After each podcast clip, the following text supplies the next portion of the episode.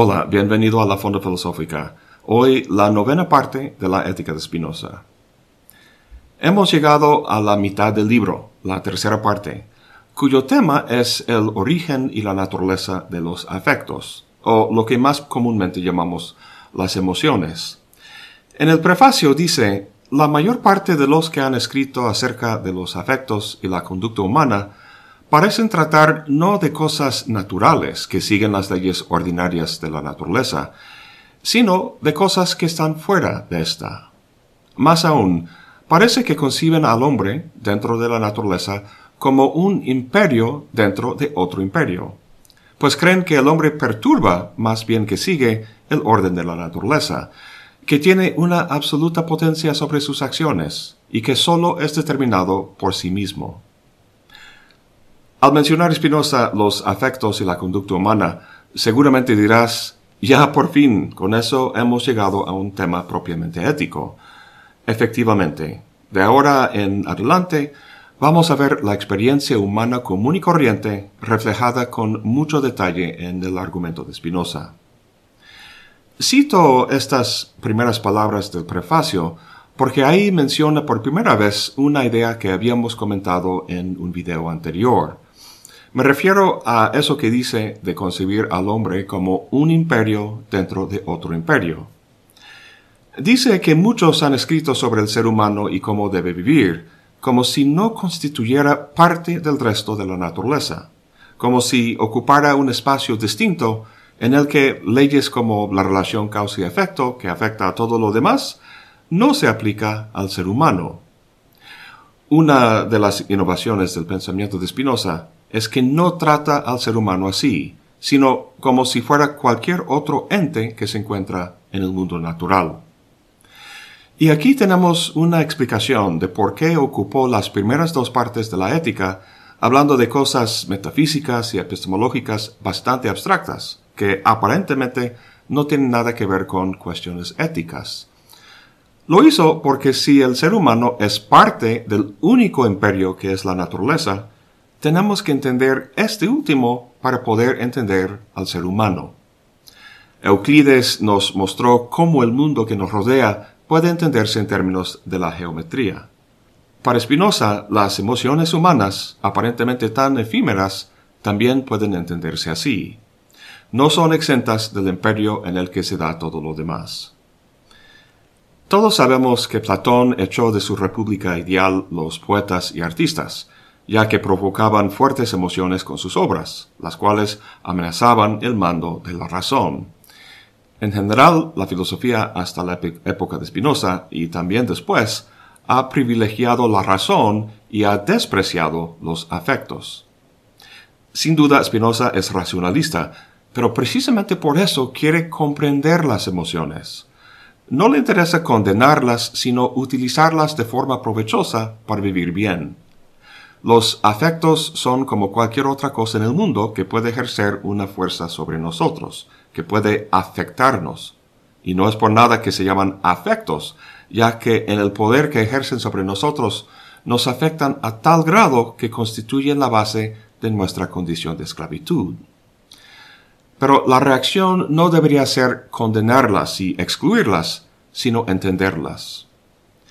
Comunidades que talaban árboles para sembrar cultivos sufrían la erosión de la tierra y deslaves. Ahora entendemos que los árboles anclan la tierra al subsuelo y que sus ramas y hojas protegen el suelo de los elementos. En vez de condenar la, la erosión y los deslaves, huyéndose de ellos, usan su conocimiento para hacer sus cultivos de forma más provechosa y sostenible. Si consideráramos los afectos de la misma manera, podríamos vivir mucho mejor. Eso es precisamente lo que pretende Spinoza.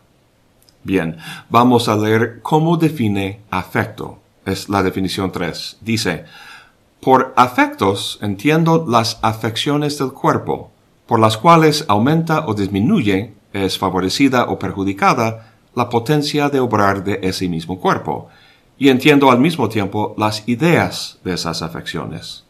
Así pues, si podemos ser causa adecuada de alguna de esas afecciones, entonces entiendo por afecto una acción.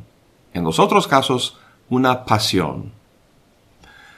Bueno, a primera vista suena un poco extraño que defina afecto como una afección del cuerpo, algo que le pasa al cuerpo, ya que un afecto, como el amor o la envidia, no es algo físico, no es un cuerpo, sino algo de orden mental. Pues como siempre con Spinoza hay que tener muy en cuenta que mente y cuerpo no son dos cosas distintas, sino una y la misma vista bajo diferentes aspectos, y también que nuestra mente no es más que la idea de nuestro cuerpo.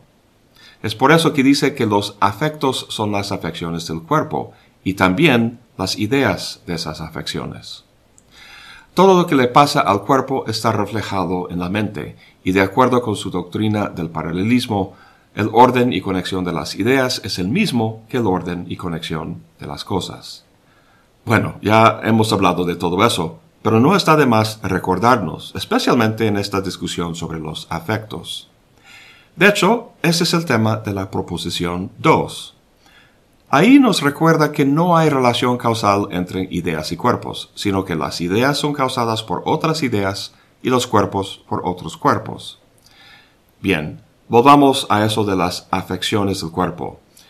En el transcurso del día, tu cuerpo interactúa con muchos otros cuerpos y es afectado o cambiado por esas interacciones.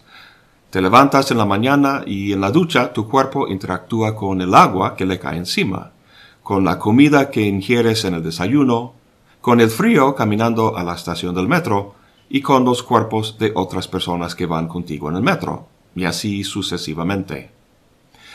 Todas estas interacciones afectan al cuerpo, lo cambian, aunque sea ligeramente, y hacen una de dos cosas. O aumentan su capacidad de actuar o la disminuyen. Por ejemplo, la comida que ingieres en el desayuno aumenta su capacidad de actuar ya que le da energía para moverse o sostenerse. Y todos los cuerpos que te empujan el metro la disminuyen ya que no puede respirar bien, entre otras cosas. Esto es lo que dice en la primera parte de la definición, pero la segunda parte es la más importante. Dice, Así pues, si podemos ser causa adecuada de alguna de esas afecciones, entonces entiendo por afecto una acción, en los otros casos una pasión. Las afecciones o los cambios que se dan en el cuerpo tienen causas. Para Spinoza hay dos causas, externas e internas. En los ejemplos que di, las causas son externas, son otros cuerpos, el agua en la ducha, la gente en el metro, etc. Cuando la causa es otro cuerpo distinto al tuyo, entonces la afección o afecto, Spinoza lo llama una pasión. Pasión no en el sentido de estar apasionado o hacer algo con gran gusto, sino pasión en el sentido de sufrir. Los afectos son pasiones cuando una cosa externa actúa sobre nosotros con respecto a la cual somos pasivos. Sufrimos pasivamente la afección. El otro tipo de afectos es lo que Spinoza llama acciones. Cuando nosotros mismos somos la causa de los cambios o afecciones de nuestro cuerpo, es decir, cuando el cambio o afecto procede únicamente de nuestra propia naturaleza y no de la naturaleza de ninguna otra cosa, entonces el afecto es una acción. En la cita dice que la causa de semejante afecto, o sea, nosotros, es una causa adecuada. Por lo que, aunque no lo dice aquí, la, causa de los afectos que son pasiones sería una causa inadecuada. El siguiente ejemplo ilustra muy bien la diferencia entre estas dos causas y los afectos que producen. Un cigarro y la nicotina que contiene es un cuerpo externo que afecta al cuerpo del fumador. Siendo un cuerpo externo, la afección que produce en el cuerpo del fumador es una pasión. Lo que siente se debe al cigarro actuando sobre su cuerpo, es decir, es pasivo con respecto al efecto del cigarro. Y desde su punto de vista, el afecto producido aumenta la potencia de su cuerpo a actuar le tranquiliza y le ayuda a concentrarse en sus actividades, entre otras cosas. Sin embargo, aunque es placentero fumar, muchos fumadores quisieran dejarlo porque saben que es nocivo para la salud y también porque se sienten esclavos al tabaco. No están en control ellos, sino esa sustancia externa. Pues imagínate que esa misma persona piensa en todo eso y deja de fumar. Al llegar las ganas de fumar un cigarro, se pone a pensar en lo que el cigarro hace al cuerpo, en la dinámica del hábito y cómo lo esclaviza, y resiste la tentación.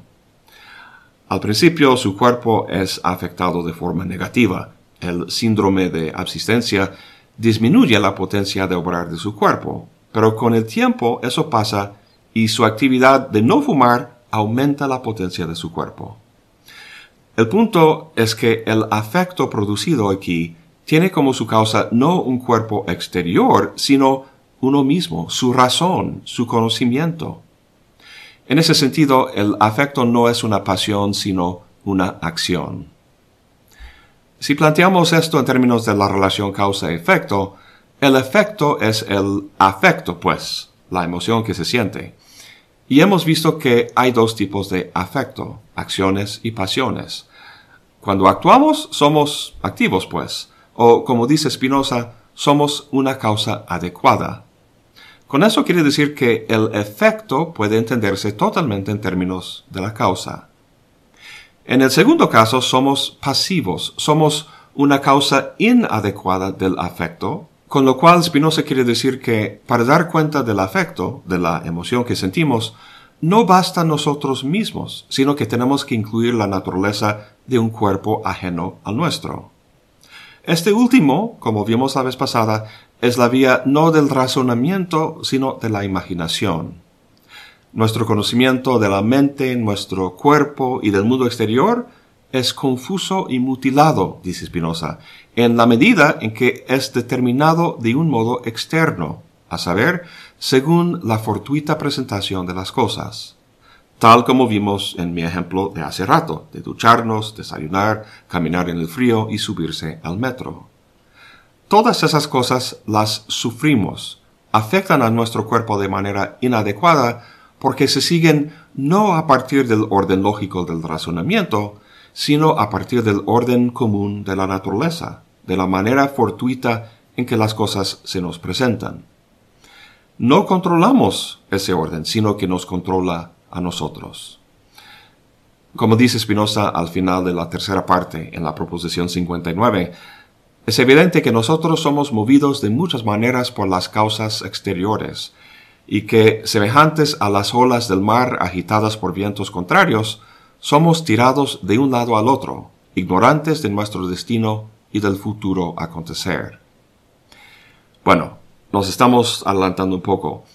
Vamos a pasar ahora a la proposición 6, la cual introduce uno de los conceptos más importantes del pensamiento de Spinoza, el de conatus.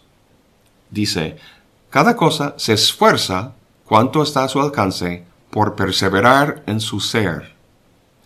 Esta idea de esfuerzo, o conatus en latín, la vemos tratada en la proposición 2, en un contexto que nos puede ayudar a entender su naturaleza. Ahí Spinoza está reiterando sus argumentos contra el libre albedrío. Dice que los cuerpos no producen ideas en la mente y que la mente no determina al cuerpo a moverse. Si no se da esta relación causal entre los atributos, entonces cuando uno pasa por un carrito de tacos en la calle, ¿qué es lo que hace que se siente a comerse unos? Será porque uno tiene hambre, ¿no? Pero ¿de dónde viene esa sensación? ¿Son los tacos ahí a la vista la causa del hambre? ¿Son lo que determina a la mente a que decida que quiere unos tacos y maniobra el cuerpo para sentarse ahí? En el escolio de la proposición 2, Spinoza dice, las decisiones de la mente no son otra cosa que los apetitos mismos y varían según la diversa disposición del cuerpo. Con eso del apetito, Spinoza se refiere a un impulso o deseo básico del cuerpo por la vida, de mantenerse vivo o, como dice, de perseverarse en su ser. Volvamos un momento a la definición de afecto. Ahí decía que los afectos aumentan o disminuyen la potencia de obrar del cuerpo.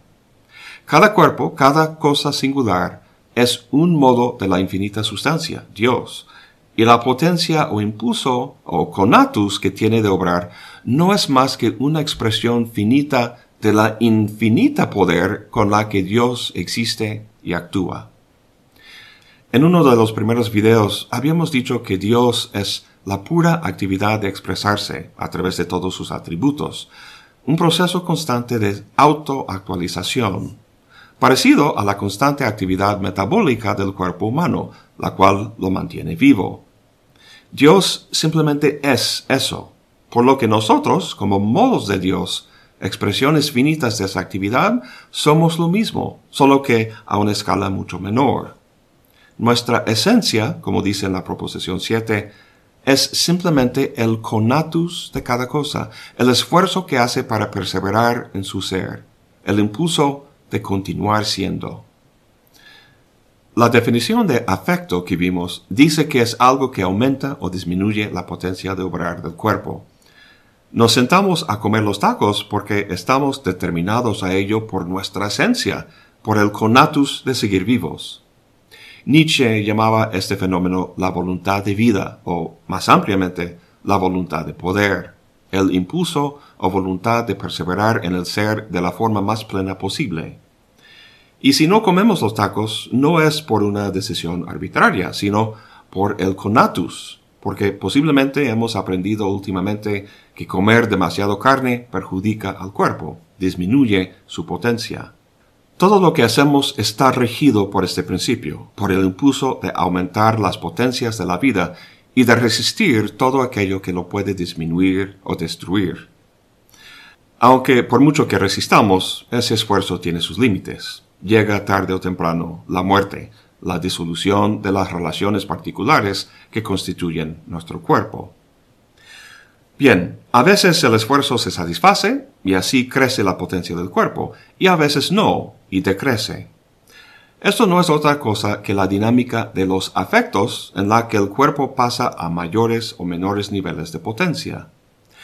Sabemos que todo lo que sucede en el cuerpo tiene su reflejo en las ideas de la mente. Así que, en la proposición 9, Spinoza dice que la mente está consciente de su esfuerzo, y en el escolio traduce esta conciencia a términos que no son muy familiares. Dice, este esfuerzo, cuando se refiere a la mente sola, se llama voluntad, pero cuando se refiere a la vez a la mente y al cuerpo, se llama apetito. Además, dice que entre apetito y deseo no hay diferencia alguna, sino es la de que el deseo se refiere generalmente a los hombres, en cuanto que son conscientes de su apetito. Entonces, desear una hamburguesa no es otra cosa que estar consciente del apetito o cunatus que busca aumentar su potencia. Spinoza cierra la proposición 9 con un comentario sorprendente sobre los conceptos del bien y del mal. Estamos leyendo un libro que se llama La Ética y ha planteado nuestra esencia como el conatus, un esforzarse, en un contexto ético tradicional, si uno se esfuerza, parece obvio que uno se esfuerza para alcanzar el bien y evitar el mal. El bien es lo que norma o rige nuestra conducta, nuestro esfuerzo, es decir, juzgamos este en términos de aquel. Sin embargo, esto no es lo que nos cuenta Spinoza. Dice, no queremos, apetecemos ni deseamos algo porque lo juzguemos bueno, sino que al contrario, Juzgamos que algo es bueno porque lo queremos, apetecemos y deseamos. El criterio para la conducta no es objetivo, sino subjetivo, de modo que es bueno o malo aquello que me beneficia o me perjudica a mí. Y si lo que te beneficia o te perjudica a ti es distinto, entonces habrá un bien y un mal distintos. Con esto, los juicios de valor dejan su pretensión de objetividad y universalidad y se vuelven egoístas y relativistas. Si es así, ¿qué pasa con las reglas que posibilitan la convivencia humana? Con esto no llegaríamos pronto a la ley de la jungla, la ley del más fuerte. Y además, sabemos que Spinoza critica a los rabinos y curas de su época y cómo su concepción supersticiosa de Dios y la religión mantiene a la gente en un estado de miedo y esclavitud, pero si esa forma de vida aumenta su potencia de obrar, entonces, ¿con base en qué puede Spinoza quejarse de ellos? Cada quien con su conatus, ¿no? Bueno, en la medida en que el esfuerzo de uno de perseverar en su ser se base en ideas inadecuadas, en los afectos que son pasiones, es decir, en cómo uno es afectado por cosas externas, habrá este relativismo. Pero en la medida en que se base en ideas adecuadas, las que provienen de la razón, veremos algo distinto. Pero veremos eso más de cerca en la cuarta parte del libro. Pasemos ya a su discusión de los afectos particulares. La proposición 11 dice que lo que aumenta o disminuye la potencia de obrar del cuerpo, aumenta o disminuye la potencia de pensar de la mente. Además del deseo, que recuerda es simplemente la conciencia del impulso o conatus de perseverarse en el ser, hay dos afectos básicos, la alegría y la tristeza. Dice, vemos pues que la mente puede padecer grandes cambios y pasar ya a una mayor, ya a una menor perfección. Y estas pasiones nos explican los afectos de la alegría y la tristeza. De aquí en adelante entenderé por alegría una pasión por la que la mente pasa a una mayor perfección. Por tristeza, en cambio, una pasión por la cual la mente pasa a una menor perfección. La alegría y la tristeza son los dos afectos básicos porque indican las dos posibilidades de la afección del cuerpo, o bien un aumento en nuestra potencia vital, alegría, o una disminución, tristeza. El conatus, ese esfuerzo que define nuestra esencia, no busca simplemente mantener nuestro ser, es decir, no es simplemente la supervivencia, sino busca la vitalidad, una vida floreciente. No estar, sino bienestar. En nuestro esfuerzo de alcanzar ese estado, los afectos miden, por así decirlo, el intento, son una indicación de cómo vamos. Y es importante entender que en todo momento el cuerpo se encuentra en algún estado de potencia. No es que carezca de ella y que de repente la interacción con un cuerpo externo le transmitirá un afecto, alguna carga de potencia, como cuando tocamos un contacto eléctrico y nos da un fuerte toque y así de repente sentimos algo. No, no es así. El cuerpo siempre está en un estado de potencia. Cuando un cuerpo externo afecta al nuestro, el afecto que crea es un cambio en nuestro cuerpo, un cambio en su potencia. De modo que los afectos o emociones que sentimos son variaciones de esa potencia, son la transición a una potencia mayor o menor. Al pasar a mayor potencia o vitalidad sentimos la pasión o emoción de alegría y al pasar a un estado menor sentimos la pasión de tristeza. Así que el deseo, la alegría y la tristeza son los afectos básicos.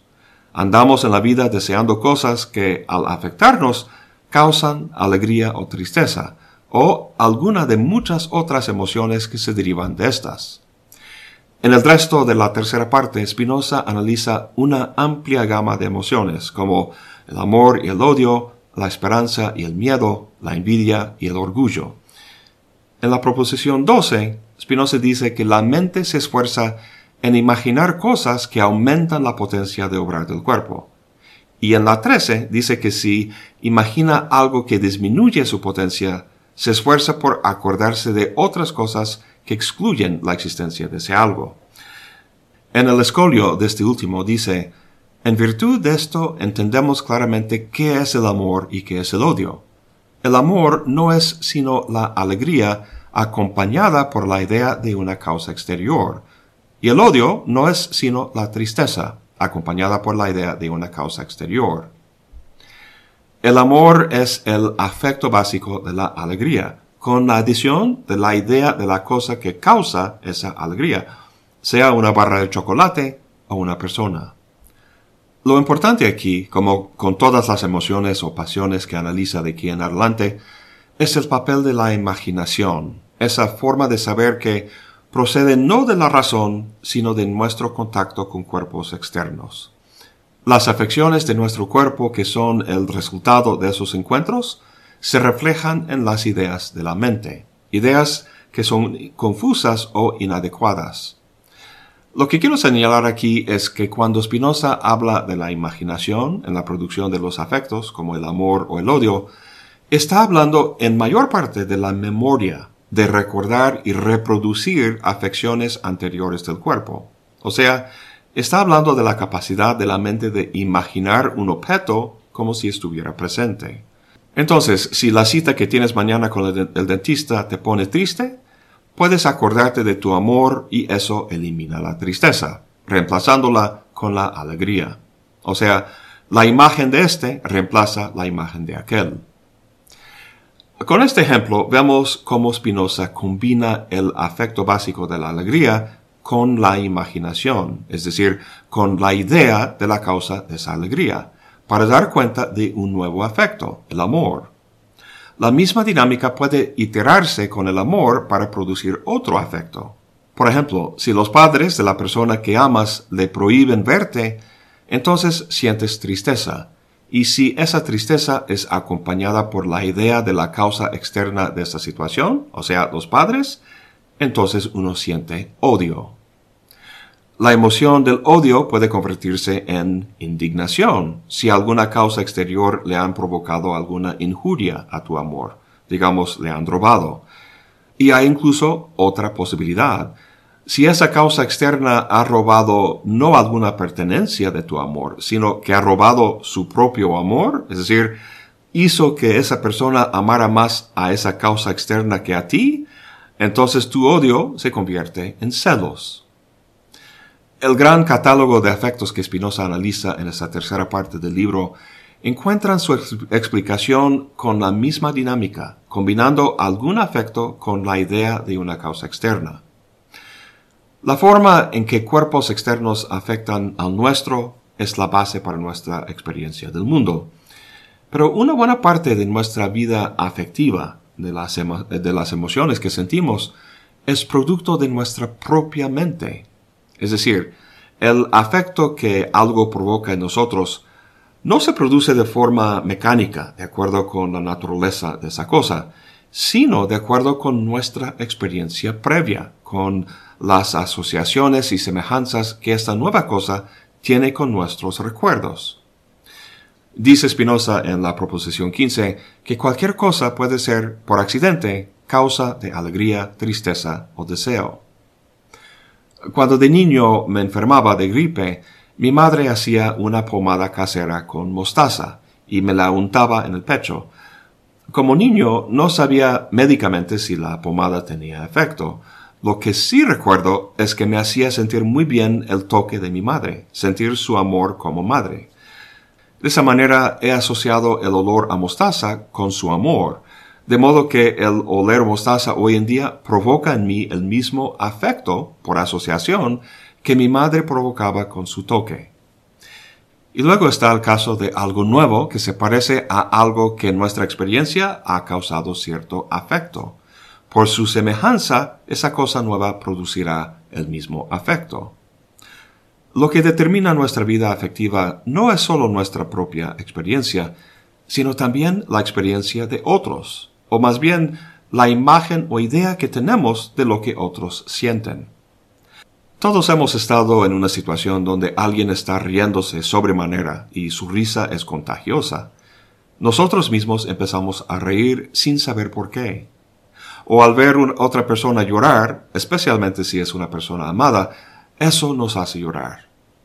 Con eso Spinoza anticipa el fenómeno de lo que hoy en día se llama las neuronas espejo, su explicación no es neurológica, sino afectiva, basada en la noción del conatus y el deseo.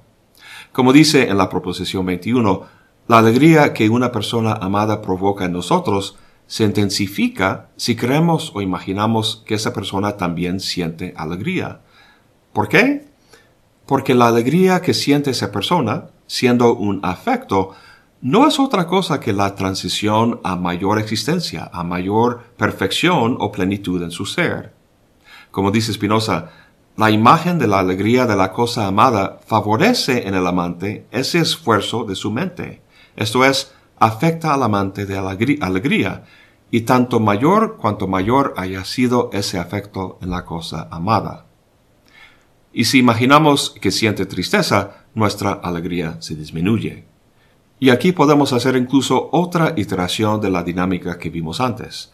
Si nuestra alegría es acompañada de la idea de una causa de la alegría en nuestro amado, entonces amamos esa causa. O odiamos esa causa si provoca tristeza en nuestro amado. Y es al revés para personas que odiamos. Si imaginamos que esa persona siente alegría, eso provoca en nosotros tristeza, específicamente la envidia. Envidiamos la fortuna de los que odiamos. Y si esa persona siente tristeza, eso nos da alegría, específicamente esa curiosa emoción que los alemanes llaman Schadenfreude, que consiste en tomar placer en la desgracia de otros. Al final de la tercera parte hay un largo apéndice donde Spinoza define de forma sucinta todos los afectos que analiza en el texto, 48 en total. Sin embargo, en la proposición 56 afirma algo que extiende ese número casi al infinito. Dice, hay tantas clases de alegría, tristeza y deseo, y consiguientemente hay tantas clases de cada afecto compuesto de ellos, como clases de objetos que nos afectan. Por ejemplo, todos los enamorados sienten alegría acompañada de una idea de la causa de esa alegría, esa es la definición, como ya discutimos. Sin embargo, el contexto experiencial de cada quien, sus recuerdos, las asociaciones que ha hecho entre diferentes objetos y los variados contextos en los que un cuerpo afecta al suyo, hace que el afecto que surge sea, en su particularidad, distinto del mismo tipo de afecto que experimenta otra persona. Hay un novelista británico, Jeffrey Eugenides, que en su libro Middlesex dice algo que expresa esto muy bien. A ver si logro traducirlo bien. Dice, en mi experiencia, las emociones no pueden designarse con una sola palabra.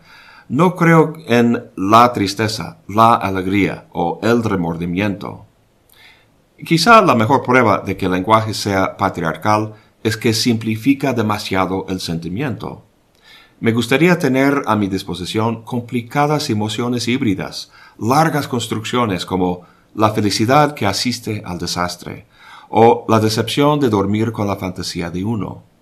Me gustaría mostrar cómo las insinuaciones de la mortalidad que provoca gente vieja se vincula con el odio por los espejos que empieza a partir de los 30 años de edad.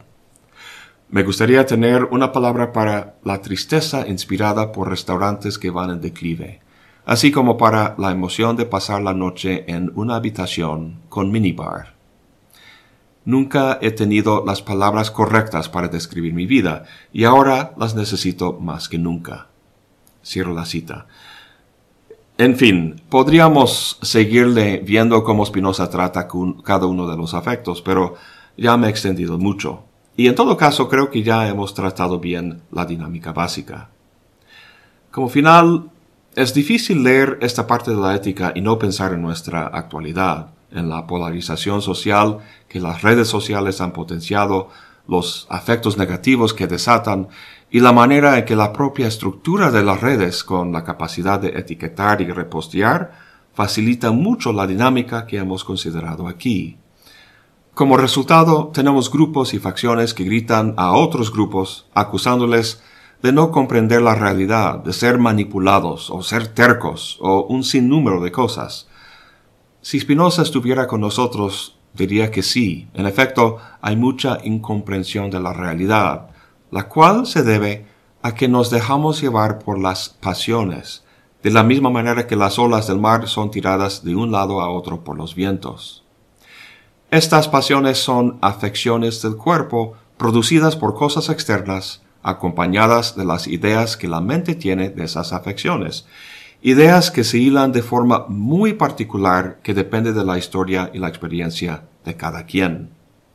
En los términos de Spinoza, son ideas inadecuadas y por tanto son confusas y nos conducen fácilmente al error. Creo que sería buena idea tener en cuenta nuestra experiencia en las redes al pasar a la cuarta parte de la ética, donde Spinoza analiza concretamente cómo los afectos, es decir, las pasiones, conducen a nuestra servidumbre. Eso es todo por hoy. Gracias por acompañarme. Hasta la próxima y buen provecho.